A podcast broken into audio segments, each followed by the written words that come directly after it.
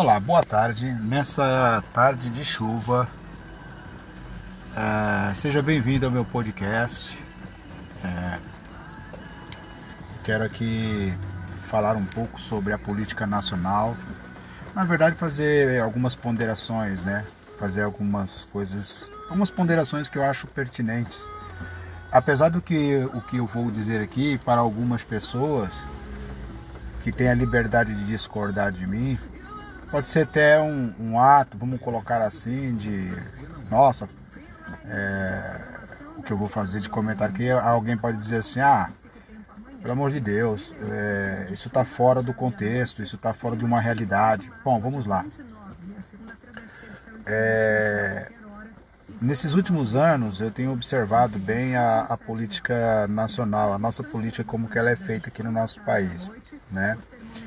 Eu posso dizer que eu cresci né, convivendo com grupos de pessoas aonde se dizia que o país não o governo não queria investir em educação para que a população não se tornasse culta, não tornasse conhecedora. Eu cresci ouvindo isso. Quero deixar bem claro aqui, é você que vai me ouvir.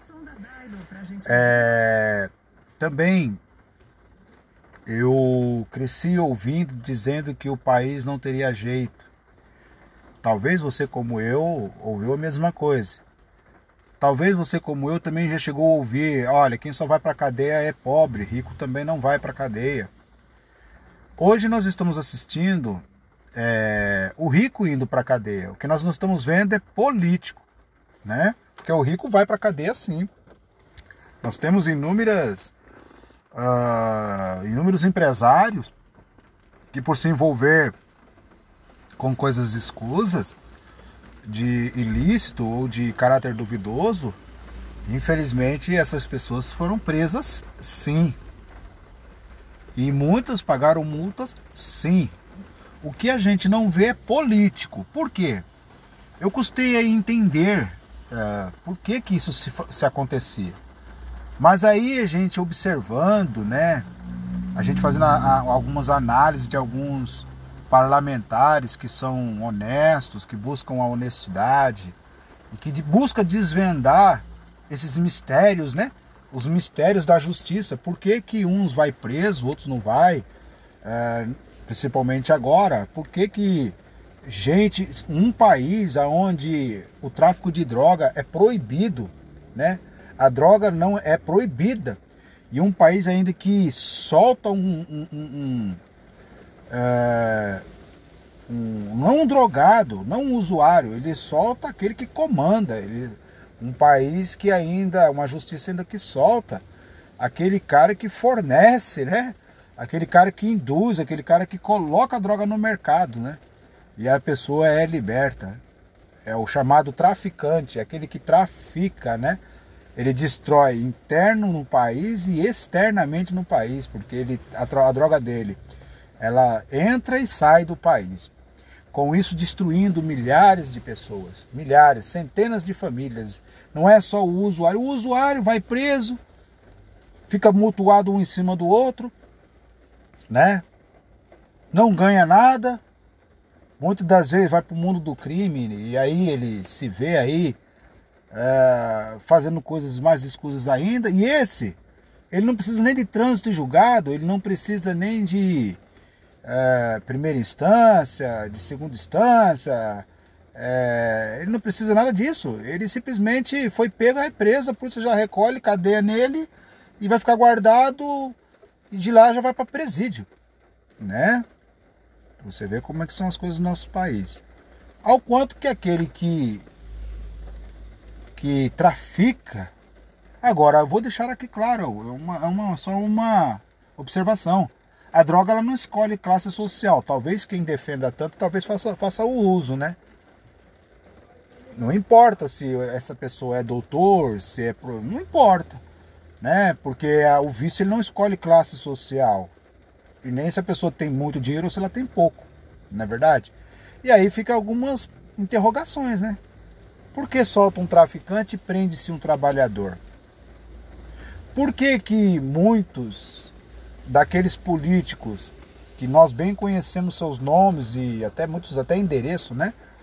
estão envolvidos com dinheiro desviado, desculpa, com desvio de dinheiro e, e infelizmente estão aí solto, dando problemas, atrapalhando o governo.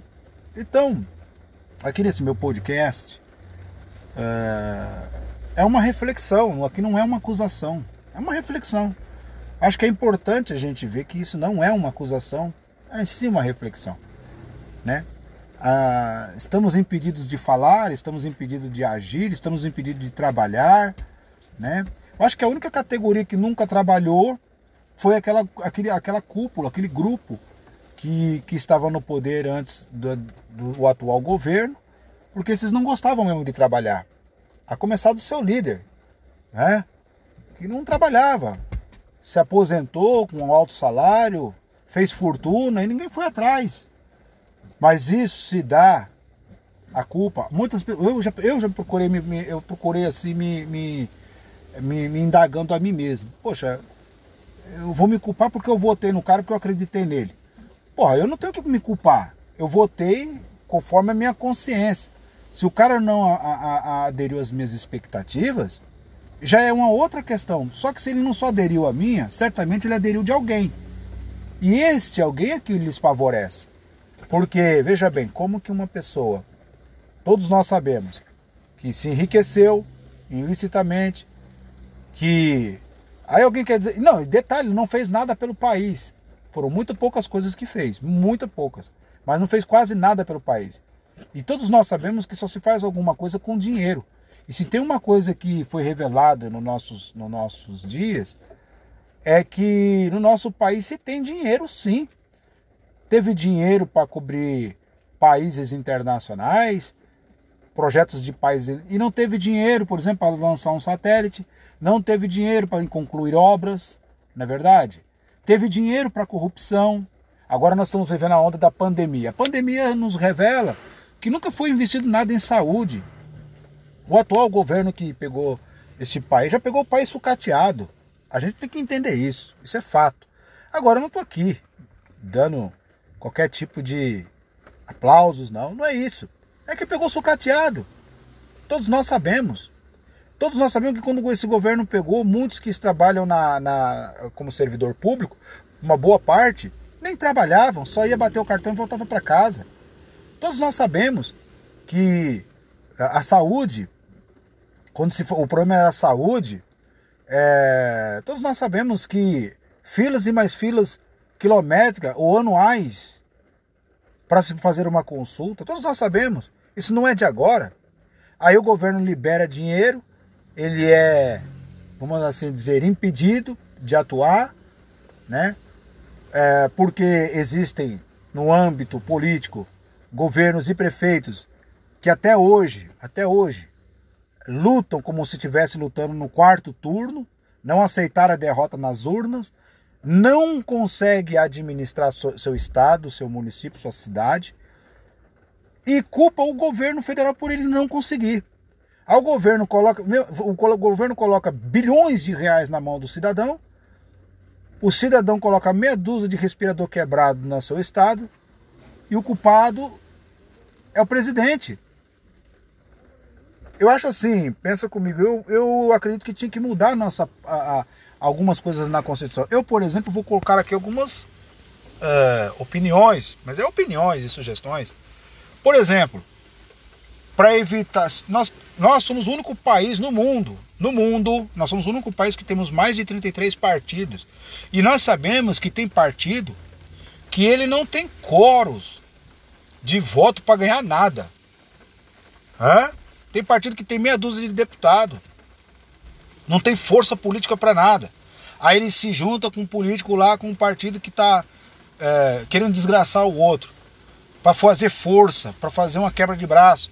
Mas são, são pessoas sem projeto.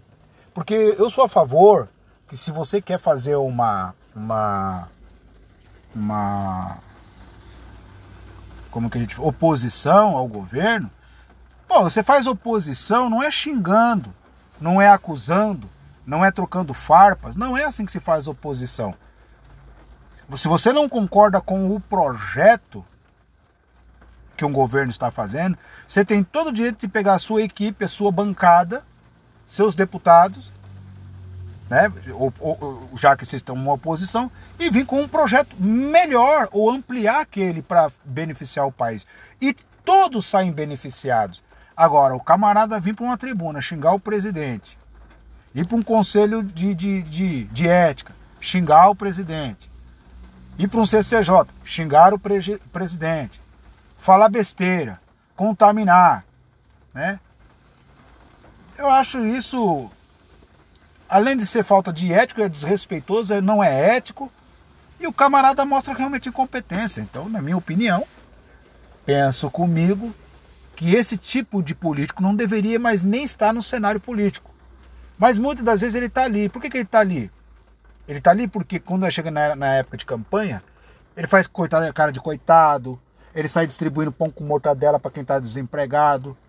Eu fico imaginando aqui, né? A gente que trabalha por conta, né? A gente que trabalha por conta, o que, que esperar? Não podemos trabalhar, pagamos os nossos, os nossos impostos e não podemos trabalhar. Não podemos gerar receitas. As contas vencem. Um detalhe: em São Paulo, o governador de São Paulo só sabe subir impostos. Arrecada. Meu Deus do céu, o camarada quer arrecadar em época em que ninguém está gerando renda, porque está fechado, e ele quer arrecadar justamente em uma época de pandemia que todo mundo não está trabalhando, que ele mesmo está mandando fechar. Se isso daí não for truculência, se isso daí não for. Eu, eu, aí tem um detalhe, né? Se isso não for truculência, se isso não for é, ditadura, eu não sei mais o que é ditadura. E um detalhe, ele está fazendo tudo o que está fazendo sobre os olhares da justiça. A justiça está vendo, está coparticipando, porque está vendo e não está fazendo nada. Está vendo a população reclamar, está vendo a população na rua e não fazem nada. Nem na lei, nem fora da lei. Muitas das vezes é até apresentado uma queixa, mas alguém vai lá e barra aquela queixa. Não, não, não, não deixa como está. Ah, que país é esse? Que justiça é essa? Ó, eu, eu penso comigo que se é para ter governador que não trabalha, só quer receber dinheiro para desviar dinheiro e não fazer nada pela população. Se é para ter prefeito, para ele receber dinheiro também não fazer nada pela sua cidade. E ficar tudo cobrando do governo federal, então eu sendo assim, eu sou a favor que mude a Constituição Deixamos de ir para as zonas votar para governadores e prefeitos e passamos então a ter só ministros, ministros de Estado. Ou seja, nós temos, o governo tem 23, acho que 22 ou 23 ministérios, não é verdade? Então que ele tenha lá os 22, 23 ministérios e nós somos 27 estados de federação, que cada estado então tenha ministro.